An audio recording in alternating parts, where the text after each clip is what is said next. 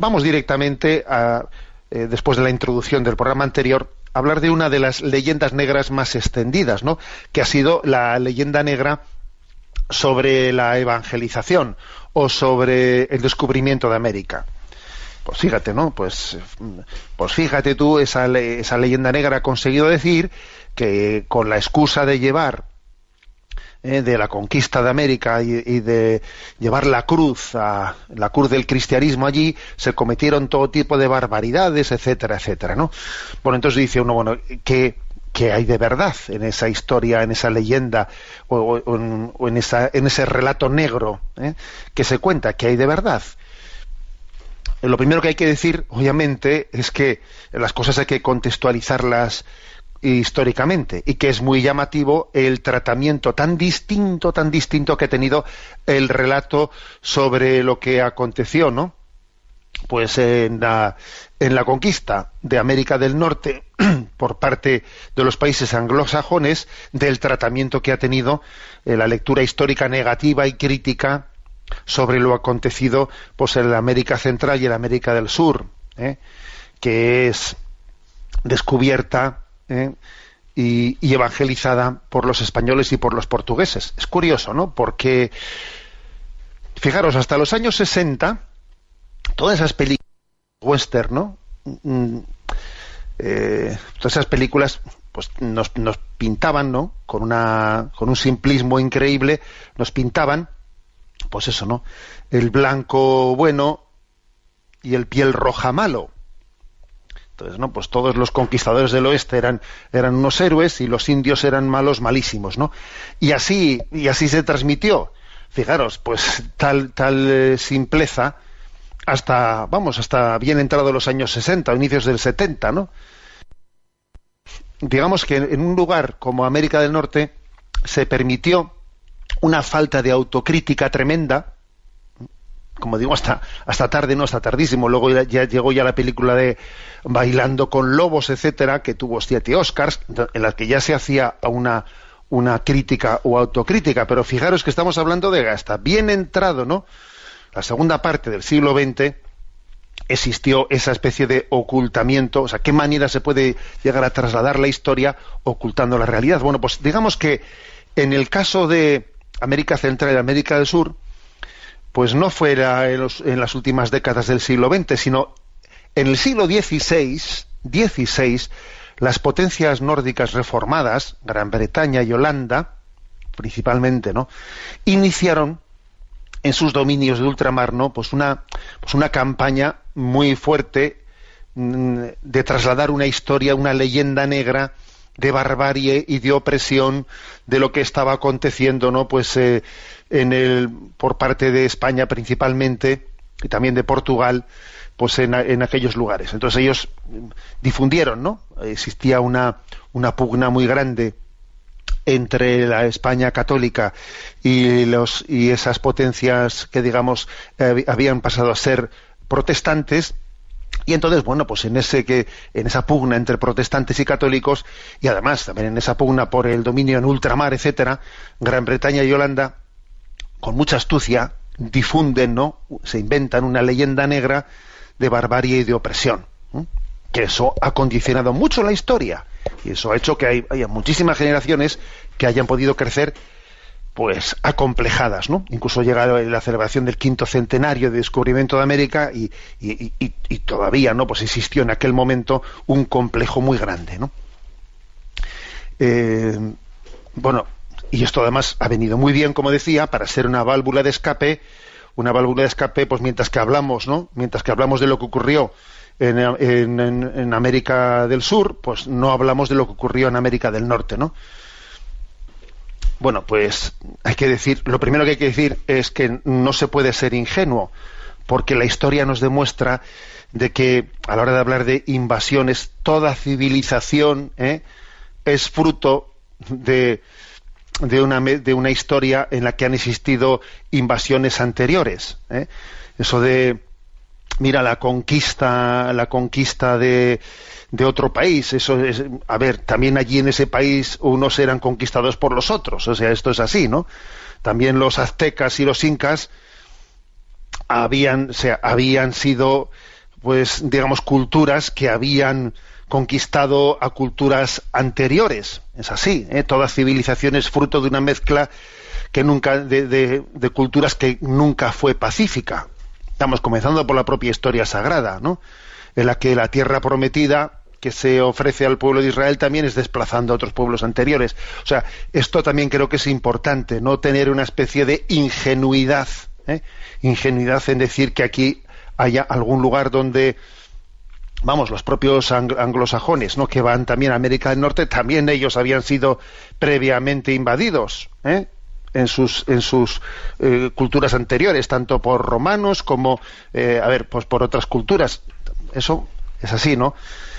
Y esto además explica, esto explica cómo es posible que un puñado de españoles pues no tuvo ninguna, o sea, tuviese facilidad de conquista de un lugar tan amplio y con tantísimos millones eh, de habitantes, o vamos, con una población muy superior, ¿no? a la de, aquellos conquistadores, porque obviamente eso no se explica meramente porque tuviesen más medios más medios militares que los tenían, pero no, es que eso, eso no es no es explicación suficiente, ¿no? El apoyo de muchas tribus indígenas que habían sido oprimidas por los incas y los aztecas que lucharon a favor de los españoles porque no, los, no experimentaban a los españoles como usurpadores, los experimentaban como liberadores.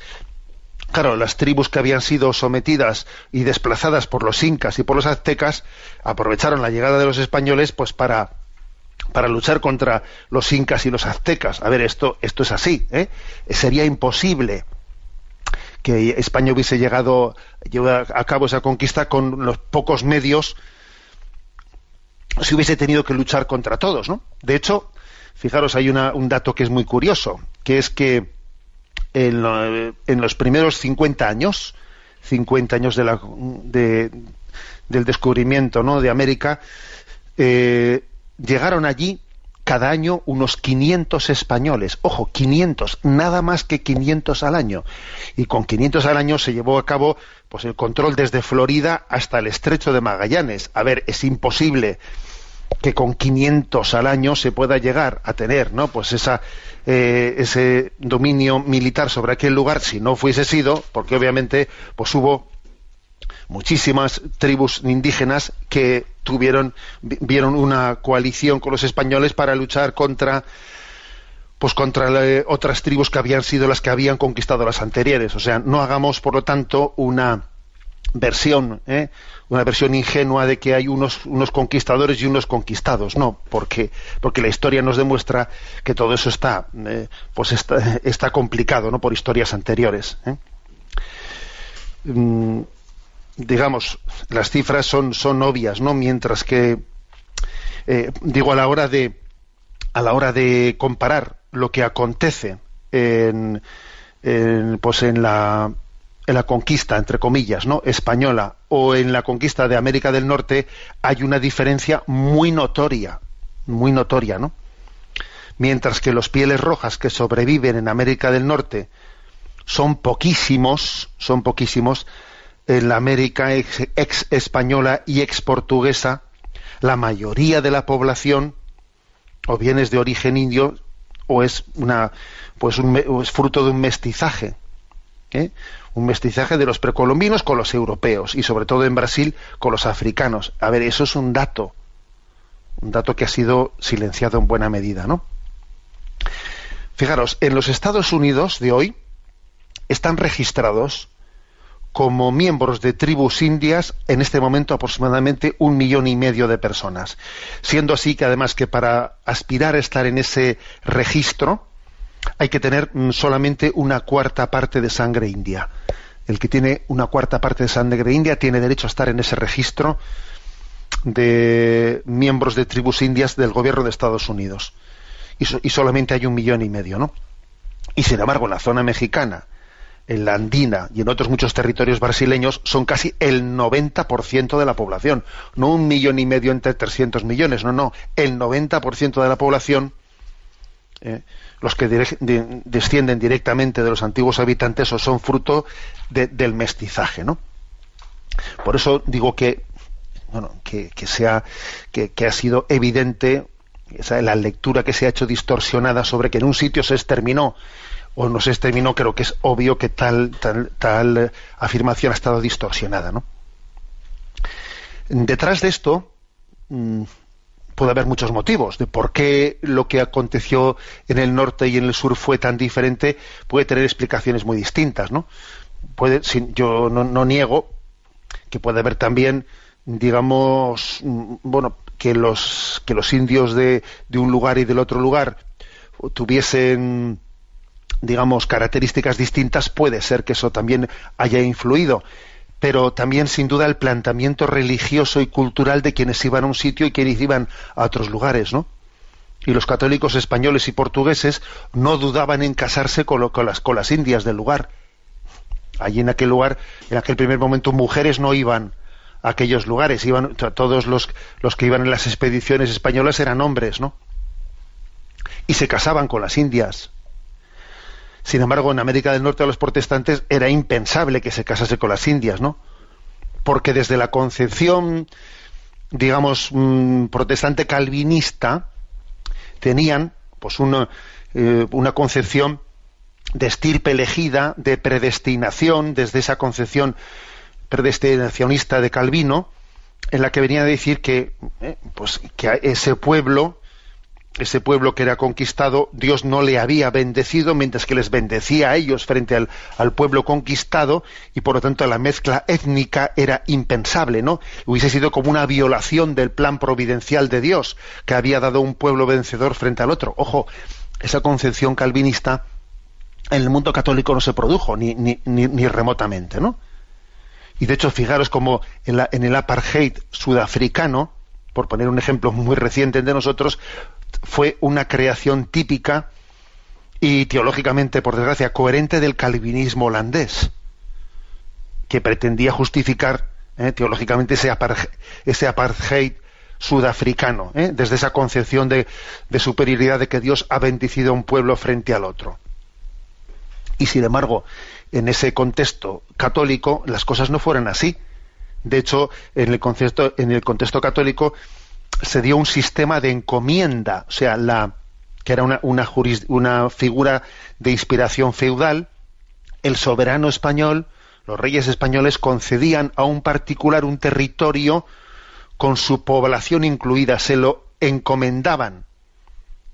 Pero ojo, no le daban la propiedad, ¿eh? se lo encomendaban. Y los, y los indígenas que estaban en ese territorio, que se les encomendaba, estaban bajo protección de la corona, que seguía siendo la corona la verdadera propietaria. Sin embargo, en América del Norte, bueno, pues los, conquistadores del oeste eran, los, eran declarados propietarios absolutos de los territorios y entonces ellos eran los responsables de, de, expulsar de ellos a los indios, expulsarlos o sencillamente eliminarlos, ¿no? Se les ofrecía para ello la ayuda del ejército para eliminarlos. Y por ejemplo, por ejemplo, en el año 1703 el gobierno de Massachusetts llegó a hacer, ¿no? Pues a, hacer su pequeño decreto ofreciendo 20 libras esterlinas por cada, por cada cuero cabelludo de un indígena, ¿eh? que era una cantidad muy atrayente para cazar los indios, ¿no?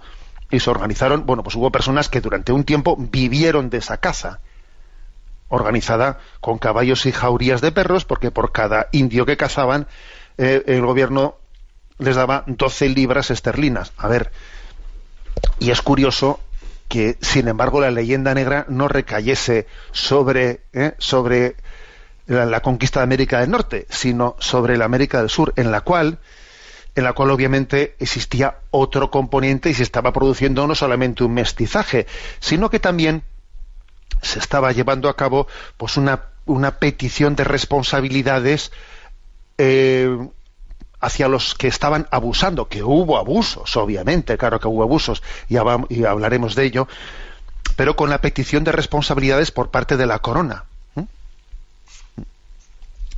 Se dice, ¿no?, que muchos millones de indios murieron en América Central y en América del Sur. Sí, pero eso es verdad. Pero hay que decir que no murieron todos esos millones de indios no murieron por la espada, sino por el, por el efecto del choque del choque mm, de los de los micro, de los microbios, ¿no? El choque microbiano y viral hizo pues que la población autóctona tuviese pues pues bueno algo semejante a lo que ocurrió aquí en Europa con la peste negra que cuando allí en el siglo XIV llegó la peste negra procedente de India y de China asoló a Europa hizo que una parte importantísima no de, Europa pereciese por la por, el, por aquel eh, virus no de la peste negra. Eso mismo acontece también en en América en América del Sur, no así en América del Norte, porque claro, en América del Norte, al no tener ningún tipo de mestizaje con los indios, difícilmente se les contagia las cosas, porque claro, se les está expulsando, matando o metiendo en unas reducciones, así obviamente no se les contagia los virus. Pero eso, esto aconteció, ¿eh? que en pocos años se, eh, se, se causó la muerte por este contagio de virus de más o menos la mitad de la población autóctona eh, de lo que llamamos ahora Iberoamérica. Pero por, por este motivo, ¿no? Que obviamente moralmente hablando, pues es muy distinto a una exterminación por motivos de, por motivos de guerra, ¿no?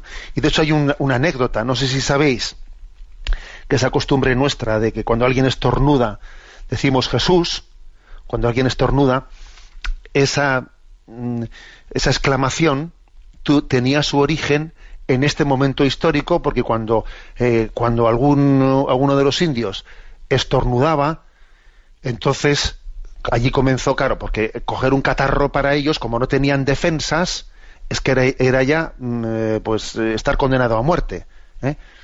Y por eso la expresión de Jesús era cuando un indio cogía, estornudaba, estaba casi ya manifestándose de que no había nada que hacer. Entonces se exclamaba Jesús pidiendo que le ayudase para que tuviese una buena muerte. Fijaros de dónde viene la expresión esa de Jesús cuando alguien estornuda. ¿eh?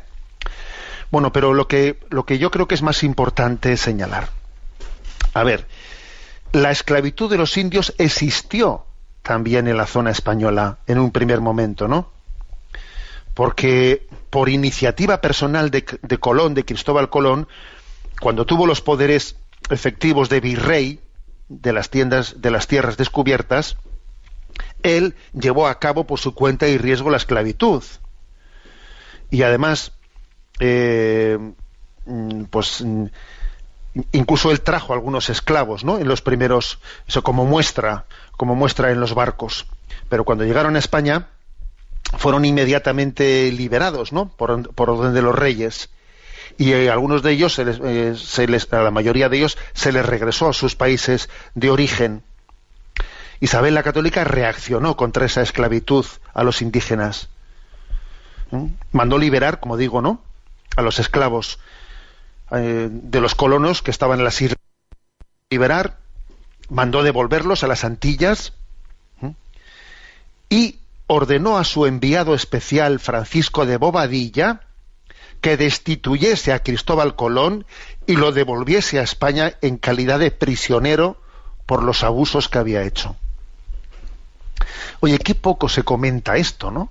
Qué poco se comenta esto de que la reina Isabel la Católica cogiese, o sea, destituyese a Colón, lo trajese preso a España por los abusos que había hecho contra los indios. Oye, estos son, estos son pasajes de la historia que están increíblemente silenciados, ¿no? Frente a leyendas negras que se han ido expandiendo y expandiendo, ¿no? Y obviamente a partir de, ese, escarmiento, de verle a, Cristóbal Colón traído preso a España y destituido, pues la política adoptada fue bien clara. Los indios son hombres libres, sometidos como los demás a la corona, y deben ser respetados como tales, en sus bienes y en sus personas. Isabel la Católica, en su testamento, incluye ¿no? en su testamento las siguientes palabras